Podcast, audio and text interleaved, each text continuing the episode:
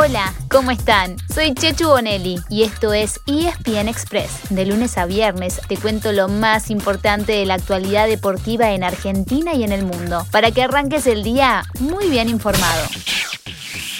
No se pudo jugar el Brasil-Argentina que concitaba toda nuestra atención seleccionada. Ahora define FIFA. Por lo pronto, los argentinos están en casa pensando en Bolivia.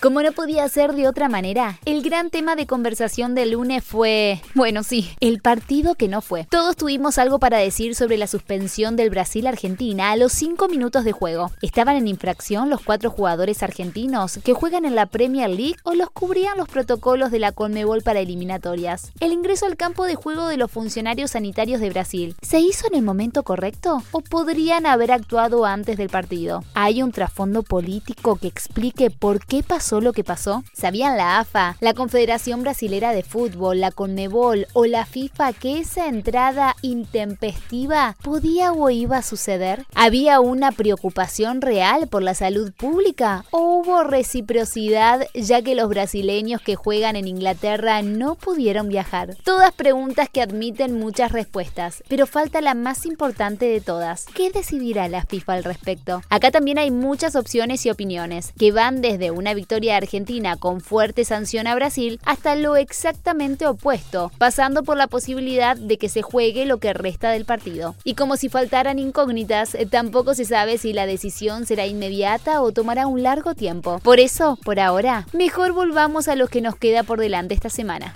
Se confirma justamente el anticipo de Diego Morrone y en 360. Rossi convocado a la selección argentina. No solamente ya llegó la citación al club, sino también lo llamaron al propio jugador. Así que seguramente en las próximas horas se sume al plantel de Scaloni.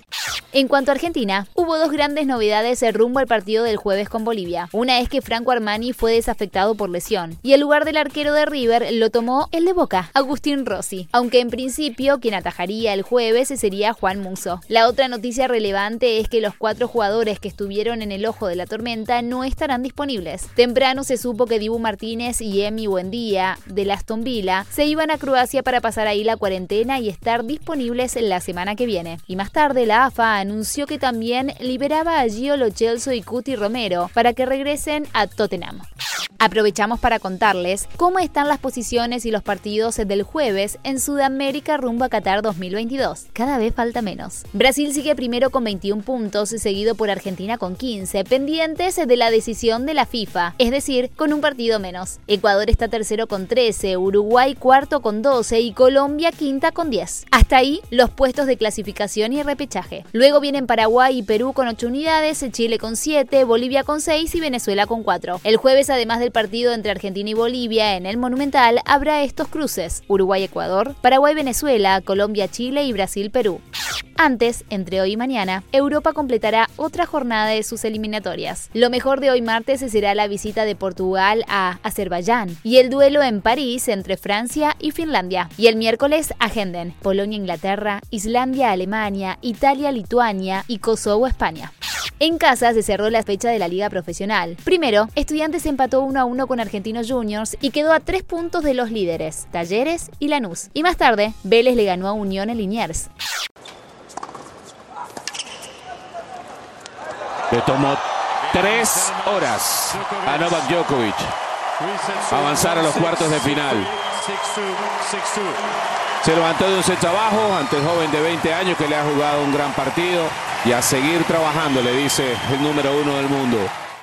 En el US Open se completaron los octavos de final y el número uno del mundo, Novak Djokovic, quedó más cerca de conseguir lo que ningún hombre logró en la era abierta, el Gran Slam calendario. Esto es ganar los cuatro grandes en el mismo año. Con su victoria ante el estadounidense Jenson Brooksby, pasó a cuartos. Su próximo rival será el italiano Matteo Berrettini, a quien derrotó hace poco en la final de Wimbledon. Acordate que todo lo que falta del US Open, con la posibilidad de ver la acción en cada una de las canchas, está disponible en Star Plus. Y además, si querés vivir el torneo por dentro en espntennis.com, tenés todos los videos de Pico Mónaco y Mariano Zabaleta recorriendo Flashing Meadows.